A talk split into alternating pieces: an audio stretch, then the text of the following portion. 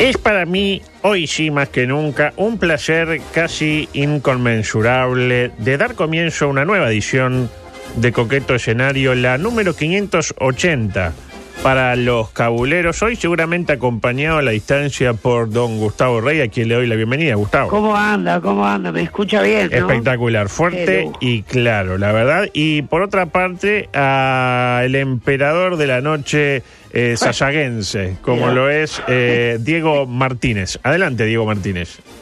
¿Cómo le va a Lugo Augusto Ah, Freire? Espero que me pero- escuche bien y sin delay. Se escucha ¿Cómo andás, espectacular, como que estuviera eh, dentro de un tupper que se escucha muy bien, con una eh, cristalinidad en su bueno voz eso. espectacular.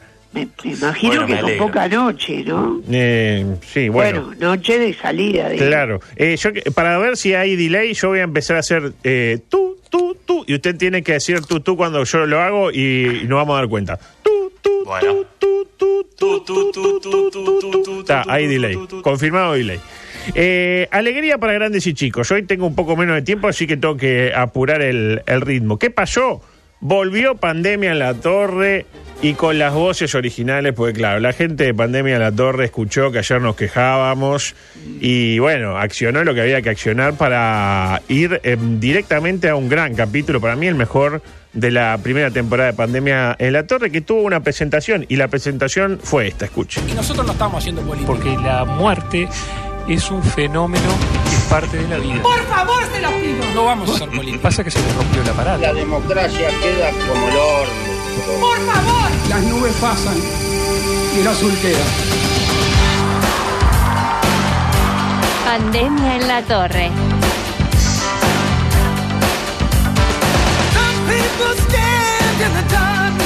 Buenas noches, muy bienvenidos. Recibimos al señor presidente de la República, Luis Lacalle Pou, acompañado del ministro de Educación y Cultura, Pablo da Silveira, el ministro de Trabajo y Seguridad Social, Pablo Mieres, y el director de la Oficina Planeamiento y Presupuesto, Isaac Alfier.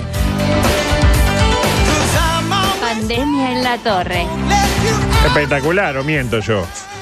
Muy bueno. Muy bueno. Con muy la bueno. presencia de, de- de- ¿se acuerdan, no? La- Abigail, Mujica. Sí, no, no, no, no, un espectáculo. Eh, Y de Ana. Y de Ana siendo la, la traducción, claro, eh, Gustavo no la Sí, conoce, pero Ana estuvo trabajando en Todo Pasa. En un momento se dieron cuenta de que Ana era prescindible y, y fue, ale- había gente que podía hacer el trabajo de Ana gratuitamente y, y fue echada, lamentablemente, pero bueno, la, la hemos traído. La verdad, espectáculo, un espectáculo espectacular. De entrada ya vimos que, que volvió la presentadora oficial. ¿eh? la que dice seguidamente espectacular. ¿no? Se dieron cuenta de que con el vocero presidencial como que bajaba un poco la atención del capítulo, ¿no? Y la llamaron, aunque, bueno, como estamos en turismo, genera un día y medio de licencia, pero bueno, es mala Ya suerte. tiene más voz de locutora, además. Claro, Es ya locutora. es sinónimo de pandemia en la torre para mí. Es como el que decía Tames Producciones antes de Benny Hill. O sea, no, nunca iban a cambiarle la voz al que decía Tames Producciones. Y luego, eh, lo dicho ayer, se arregló el aparato eh, que se le había roto a Salinas porque metieron más de eh, 500 400, casi, ¿no? claro, 448 análisis, una cosa así, lo que creo que es un récord, ¿no? Un récord, un espectáculo espectacular. Como también fue récord la cantidad de infectados, ¿no? Digamos la negativa también, 32, 22 de los cuales son del vector Vilar de Bo, como lo denominaron, ¿no? Sí, El vector. Vilar de Bo. Eh, se están formando como etnias, ¿no? Eh, vio que están los, los tutsis y los hutu, los suníes y los chiíes. Acá tenemos el- la etnia vector Carmela, mucho más populosa, y la etnia vector Vilar de Bo, eh, cada una con sus costumbres, con sus este, tradiciones y su propia cepa del COVID. Pero Tan- con un objetivo en común. un objetivo común, exactamente, que es dejarnos a todos este, con la música de los morenos, eso, un- que, que llevan el cajón. También está la etnia del riverense que se quiso propasar con una enfermera. No sé si ente- Oh. se enteró que aparte tremendo. que le decía, ah, eh, ah, no te dejas que te manosee, te toso. Claro, dicen que fue un casamiento con 100 personas. Este, ya encontrar un casamiento con 100 personas en Rivera debe ser todo, todo un, un hallazgo, ¿no? Pero bueno, prácticamente estaba todo el departamento ahí. Cuestión que el episodio siguió.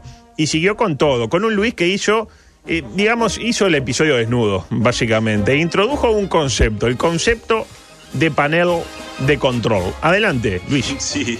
Como he hablado informalmente con algún periodista, de que nosotros en el panel de control tenemos tres controles básicos. El primero y el más importante, el determinante, es el sanitario, es el de la salud. Y los otros son el social y el económico. ¿Qué Ah. queremos decir con esto? Bueno, a eso voy. ¿Qué queremos decir con esto, Luis? Yo no tengo la más puta idea. ¿De qué, de qué panel de control me habla, Luis? Eh, ¿qué es Y que bueno, se- cuando se rompe el, el aparato, uno va al panel de control. Ah, debe ser eso. las cosas. Yo me imaginé a todo el gabinete ahí reunido con Luis en una sala con un gran panel de botones, de perillas que van accionando en función de la situación Botón sanitaria. derecho, tipo, claro. se murió uno y bueno, dale a la perilla acá. Eh, parece que revivió otro, dale a la de allá. Eh, tipo Birdman, no sé si usted, usted es muy chico, no veía el dibujito de Birdman, pero el tipo estaba sentado No todo el día, vi. Claro, estaba en una computadora gigante y había una pantalla y dos por tres aparecía un tuerto ahí, un tipo que le faltaba un ojo y le daba, che, se armó Cocoa en Casaballe y ahí iba. Y con el, con el pájaro, el pájaro que hacía, "Ah, ah", que era eh, Vengador. Bueno, más o menos eh, lo mismo. Sigue hablando Luis de la perilla, de la perilla del control sanitario. Adelante, Luis. Ustedes no ven que todos los días damos los resultados, que todos los días analizamos la situación y a partir de allí tomamos medidas sociales y económicas. Y por eso hemos sido muy cuidadosos en no adelantar mucho tiempo las decisiones, sin meditarlas mucho, porque necesitamos la perilla del control sanitario definiéndonos nuestra acción, no digo diaria, pero cotidiana. Ahí lo tiene. Vamos por parte. Tenemos de momento un panel de control con tres controles básicos. Vayan haciéndose mentalmente la imagen, ¿no? De los tipos Sí, sentados sí, frente sí. a una computadora de esas gigantes lo de- del año 60, 70 y con las perillas. El primero y más importante de esta perilla es el, eh, el de la salud, que es, como decía, una perilla, la perilla eh, sanitaria. Y digo, vayan haci- a- haciendo cuenta que es una computadora vieja porque tiene todos lo- los controles analógicos, no hay nada de pantalla touch, Una control... vieja IBM. Claro, control por voz, no, ni que IBM. Claro, la IBM, la, la, la, la vieja, aquella que era como que no entraba. Claro, la en- vieja, la vieja. En una, la vieja, la vieja IBM, claro. Inés este, Begoña Martínez. Eh, imagínese la perilla, yo me la imagino verde, la, la perilla sanitaria, porque vio la salud, lo verde, la cruz verde. No sé, la perilla de la salud para mí es verde. ¿Qué más sabemos de la, de la perilla sanitaria hasta el momento, como para irnos haciendo esa composición del lugar? Que tiene un máximo y un mínimo como toda perilla que se precie de tal. Por otro lado, tenemos que prever escenarios de máxima, escenarios negativos de máxima en esta perilla sanitaria. Por ahí si hay algún botija en la casa que nunca accionó una perilla y que por ahí no sabe, bueno, las perillas tienen un máximo y un mínimo. Tienen un tope para un lado y un tope para el otro. Es decir, uno la gira la perilla en sentido horario y tiene un tope. Llegó al máximo. Y la gira para el otro sentido, en sentido antihorario, y también hay un tope, que es el mínimo y que incluso a veces suele coincidir con el apagado del aparato. Vio que si usted llega al mínimo y da un, Sí, un girito sí, sí. más, se apaga la radio, por ejemplo, o lo que Ahora, sea. cuando usted la gira toda a la derecha, pasan cosas, ¿no? Porque si Ah. gira el volumen de la radio a la Sí, derecha, y, pasan y cosas. pasan cosas malas generalmente, ¿no? Incluso el se puede. microondas también, Exacto. si lo pone al máximo. Y si no hay tope, uno sigue girando y en un determinado momento se queda con la perilla en la mano, ¿no? ¿Me interpreta? Hasta ahí vamos bien. Sí, sí, sí. Sí, perfecto. Bien. Y ayer Luis se ve que estaba con ganas de complejizar un poco la cosa. Pues, sabedor Luis de que las maestras ya no saben qué ponerle de ver a los botijas por WhatsApp. Entonces, ¿qué hizo? Planteó un problema, un pienso, un razono. Escuchemos la letra. Adelante, Luis. Con la fórmula que se ha creado en estos tiempos, en base al ejemplo del resto de los países, un promedio, se puede hacer un cálculo aproximado de cuántos contagios necesitaría tener el Uruguay para ocupar todas las camas de CTI que tenemos en la actualidad. Hoy tenemos más o menos 382 camas disponibles de las 622. Hoy tendríamos que tener, tendríamos que tener el entorno de 8.700 contagios para tener la capacidad totalmente abastecida.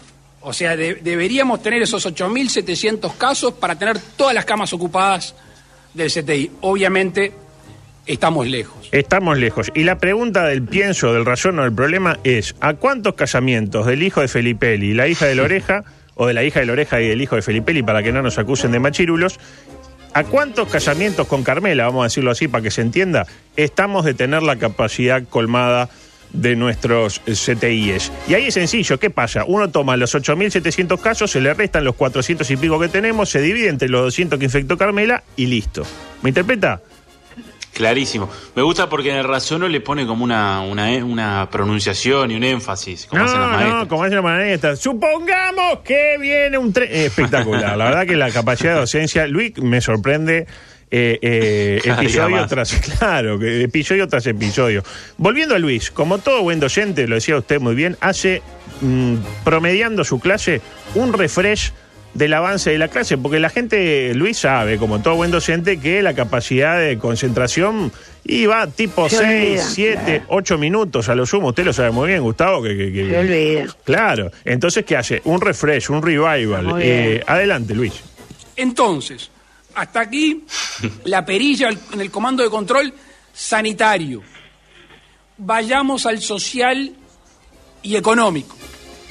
Hasta ahí. Bueno, me lo aporta Adrián, incluso un oyente ahora por, por interno, que incluso recu- recuperó Luis la voz de la emoción. Vio que se emociona cuando dice, ¡Ay, Sí, siento, sí, sí! ah". ¿Eh? Y como que eso, un Luis, este es el Luis que yo fui a buscar, este es el Luis que votamos. Pues bien, tenemos la perilla sanitaria. Y ahora vamos por el, cito textual, vamos por el comando de control social y económico que yo hasta el día de, hasta este momento de la eh, clase magistral de Luis, yo todavía no sé si son perillas, si son palancas o son botones de esos que uno activa y que tiene uno más chiquito abajo que lo desactiva. ¿Vio cómo eran las puertas de los troles antes que tenía un botón para abrir la puerta y otro abajo para eh, cerrarla? Y ahí empezó a hablar yo porque mm, eh, era mucho de sentarme adelante la parte, la parte de adelante de los troles para mirar, porque me gustaba, yo qué sé, ¿quién no sé, quién no miró un- la parte delante de un trole alguna vez? Y ahí O era empezó. porque iba conversando con el que manejaba. Claro, pero no se puede, pero bueno, a mí siempre me gustó vivir al, al borde del peligro. Al límite. Claro. Y ahí empezó a hablar del tema de las escuelas rurales, que al parecer van a volver a tener clase a partir del 22 de abril. Eh, ¿Por qué empiezan un miércoles? Porque el 22 de abril cae miércoles. Bueno, la verdad no lo sé, capaz que en la... En, no sé, acorta la semana. eh. Claro, capaz que allá en, la- las escuelas rurales trabajan tipo de, como el peón, ¿vio? Trabaja, no sé, libre al lunes de repente. Yo qué sé, capaz que tienen clases sábado y domingo, yo la verdad no lo sé. Eh, igual faltó determinar un elemento para mí, porque ¿cómo serían estas clases en las escuelas rurales? Bueno, Luis lo explica. De asistencia voluntaria. Ahí lo tiene, de asistencia voluntaria. Lo que falta determinar es voluntaria de quién. Del niño, de la niña, del padre. Los padres. De, de la madre, del Los tutor. maestros. Ahí va, los maestros, porque si es por la maestra, yo seguro que voluntad no debe tener, de tener, o sea, la, la voluntad la debe tener de que los chiquilines no vayan nunca más y seguir eh, cobrando el sueldo, ¿no? Como, como corresponde. Cuestión que no explicó mucho si eh, al final era perilla o era palanca y se puso a hablar del comando económico. Y ahí sucedió algo que me impactó sobremanera. Adelante. que eh, con, con- con Lito Alfi a la cabeza, un, un grupo interministerial, está diseñando, está pensando el día después. Ahí lo tiene. Se, se refiere a Isaac Alfi como Lito. Y yo qué sé, yo no escuché que a Da Silveira o a Mieres les dijera Pablito o Paul. De hecho, yo no escuché ayer a Da Silveira, eh, a Da Silveira ni a Mieres. Hablar. O sea, estuvieron ahí, pero era, era como la claque. Tampoco le dice Dani a Salinas, Delgui a Delgado. La verdad me sorprendió muchísimo. Pero bueno, Me sorprende además que le diga a Lito si se llama Isaac. ¿De dónde Sí, sale el Bueno, Lito? supóngase Bueno. que le dicen Lito, como hay gente, claro. El Nacho Carpio le decían Nacho y se llamaba Luis, yo qué sé, cosa del fútbol. Pero bueno, llegado a este punto, Luis cerró el tema perillas, volviendo a introducir el concepto, el concepto de la perilla sanitaria, pero que creo que llegó, es un concepto que llegó para quedarse. Creo que en la próxima conferencia, en el próximo episodio, le van a preguntar, y che, ¿y qué onda con la perilla sanitaria? ¿Para dónde la giramos? Bueno, cerremos el tema, Luis. ¿Sustituye al rifle sanitario no? Eh, no, creo que, creo que no, pero Ah, bueno. no, no. Adelante, Luis. Lo más importante es en el panel de control tener la perilla sanitaria controlada, porque si esa no está controlada, todo el resto, todo el resto queda un se- segundo plano, como obviamente debería de, debería de serlo. Así que Ahí dio eh, pie a las preguntas, exactamente. Así que, bueno, ahora pregúntenme, que se llevaron dos tercios del tiempo, es decir, 10 minutos de exposición, 20 minutos de pregunta. Y de todas las preguntas que surgieron, que fueron varias, como siempre, hubo una que se robó toda la atención y que disparó la, la polémica, y que fue precisamente esta. La calle, ¿por qué se decidió esta, esta resolución de volver a las clases luego del 22 de abril, algunas escuelas rurales? teniendo en cuenta que esto mueve además transporte, bueno, implica a trabajadores, además de los niños y sus familias. Una pregunta, que para mí era una pregunta cualquiera, yo que sé, una pregunta más de toda la que hemos escuchado, tampoco era la peor pregunta, era una pregunta normal para mi gusto. Pero empezaron a criticar a la periodista de TV Ciudad fuertemente en las redes. ¿Por qué primero la criticaron? Porque le dice la calle a la calle. Ah, se fue el carajo también, ¿eh? Este, ¿A quién se le ocurre decirle la calle a la calle? A decir verdad, a mí me indigna mucho más que le diga, que la calle le diga Lito a Alfi. Eso sí me indigna un poco. Pero que la periodista le diga a la calle, a la calle mientras escuchan ruidos ahí de fondo. ¿Y cómo tendría que decirle? Tipo Luis, eh, Cuquito, eh, Bichi. ¿Cómo, No, cómo? le tendría que decir presidente o hacerle la pregunta, ¿no? ¿Usted le parece? Porque cuando le decían Vázquez a Vázquez, le- se, se enojaba la gente. Le decía, Vázquez, con todo respeto. Yo no le veo Sí, mal que le diga. pero depende del contexto, si es más formal, más informal, ¿no? Ah, bueno. Sanguinetti, también le decían Sanguinetti. Claro, y, y generalmente a uno le O llaman por su apellido, ¿no? También le dicen presidente. Pero en principio enojarse porque le dijo a la calle me parece un No, poco enojarse mucho. no, No, no. bueno, hubo un tuit Lo de- que pasa que vio Sí. Lugo que, que, que la calle a los periodistas les responde por su nombre. Ah, entonces había que decirle Luis, dice usted. Claro, claro. Se Como él le dice, gracias Leo, gracias. Ah, pero yo no tengo confianza con Luis para decirle Luis. Le digo Luis acá, me lo cruzo, le digo, le digo la calle, señor presidente o, o che. ¿No? En ese, en ese orden. Che. Claro, que che que creo que no le va a gustar mucho. Eh, hubo un tuit de Aldo Lema sobre el particular. Dice, la periodista de TV de Ciudad Uy, es decir, etiqueta el canal de Fede Almagro, se refiere al presidente Luis Lacalle Pou como la calle. Y pone signos de, de punto suspensivo. Tipo, se refiere al presidente Luis Lacalle Pou como la calle. Ese es el ¿Cómo tuit se de? No, de Aldo no. Lema. ¿Qué cosa que me molesta? Los tweets con punto suspensivo. Abro un pequeño paréntesis, una breve eh, digresión. Si quiere expresar, expresar algo, señor Aldo Lema, expréselo, porque ponerle suspensivos a un tweet. eh, ¿Me interpreta? Yo- Eh, Sí, claro. O, o Tipo- que diga lo que tipo- quiso Tipo me pregunta, usted Rey me pregunta, ¿y qué tal Diego Martini? Y bueno, Diego Martini... Y yo estoy sugiriendo que hay algo mal con Diego Martini, pero no lo digo. Entonces viene alguien y dice, ah, pero ¿cómo te vas a meter con Diego Martini? O, o mismo con, con el tema de Aldo, ¿no? ¿Cómo te vas a meter con Aldo? Lema es un fenómeno, amigo de la casa. Y yo le digo, pues yo no dije nada, solo dije que poner suspensivo, puntos suspensivos a un tuit. eh. deja dudas. Y claro, algunos... Eso es lo que él hizo, ¿no? Cla- exacto. Y claro, algunos defensores del presidente se dieron cuenta de que por ahí no estaba tan bien hecha la crítica. Por última que le iba a la calle, a la calle tampoco le dijo pompita, oligarca, nada, le dijo la calle, se llama la calle, yo qué sé. Se apellida así el hombre y la fruta cae cerca del árbol, lo dijo él. Allí que fueron por otro lado, por hacerle ver a la periodista que cómo va a decir eso el transporte si los niños de las escuelas rurales van caminando 14 kilómetros a caballo. No es que se toman el 149 y lo dejan a la puerta, ¿no? Eh, yo qué sé, puede ser, pero y la pregunta, ¿y si se contagia el caballo?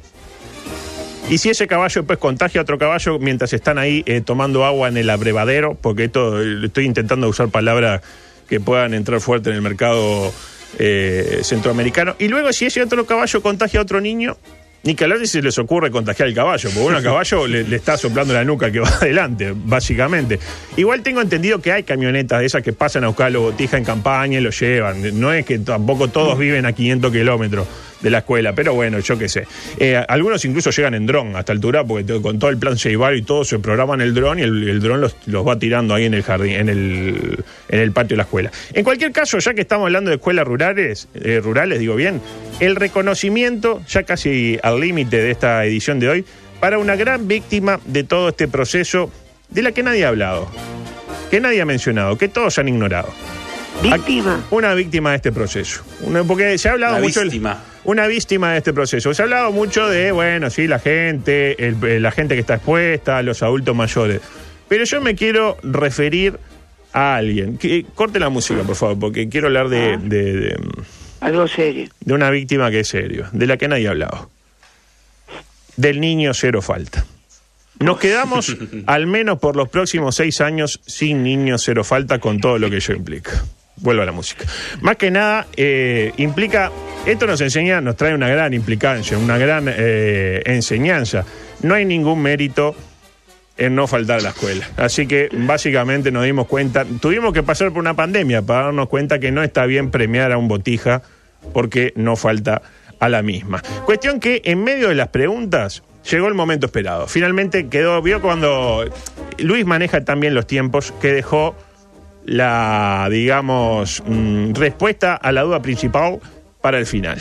El momento esperado llegó al final. Y fue el momento en el cual Luis echó luz sobre el asunto que nos tenía pendientes a todos. El tema de si eran o no perillas. Adelante.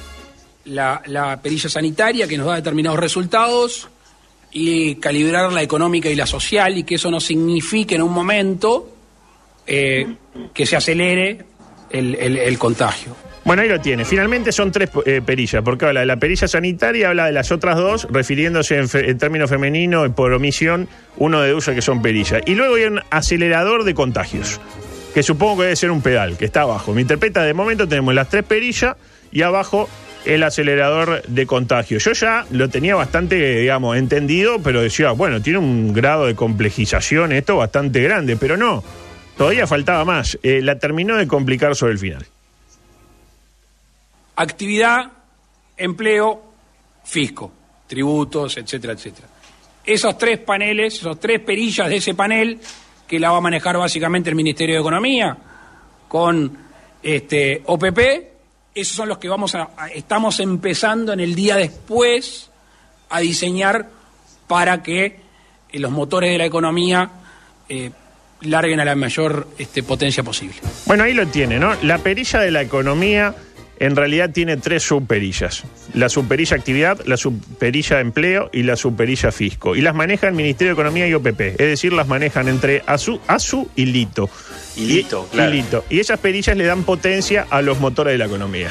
Espectacular, clarísimo quedó. Yo no entendía mucho cómo, No, iba, cómo íbamos a salir de esto, pero ahora sí.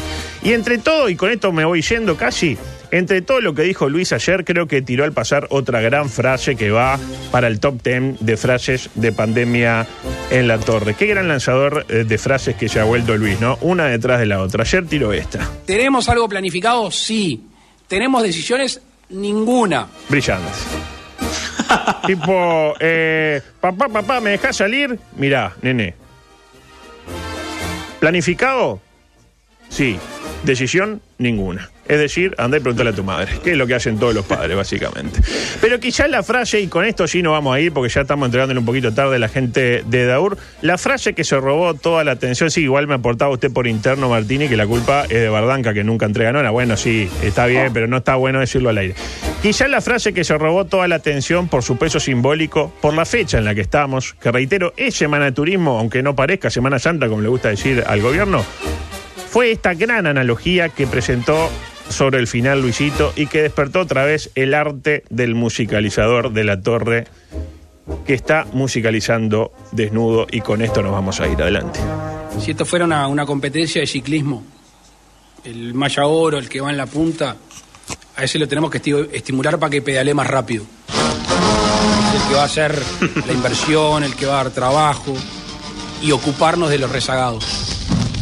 Espectacular. La verdad que el sincero homenaje No hay de- semana de la vuelta, ¿no? No hay semana de la vuelta, pero sale el sincero homenaje de Luisito. ¿A quién? A Federico Moreira. En la semana de la vuelta, el Maya Oro, al que de 2 por 3 había que estimular también, ¿no? Por las cosas que se comentaban. Claro. Y la referencia. No, lo- no, y la no. referen- había que estimularlo. Tipo, dale, Fede, vamos, Fede. Y la referencia a lo. Después te tiraba el pichí, etcétera. Y la referencia a los rezagados, ¿no? Que la verdad, yo escuché esto y me paré a aplaudir. Digo, bien, la verdad, me paré a aplaudir con la satisfacción del deber cumplido. Satisfecho, apagué la tele y me fui a acostar porque nada mejor podía ocurrir en la jornada de ayer. Gracias.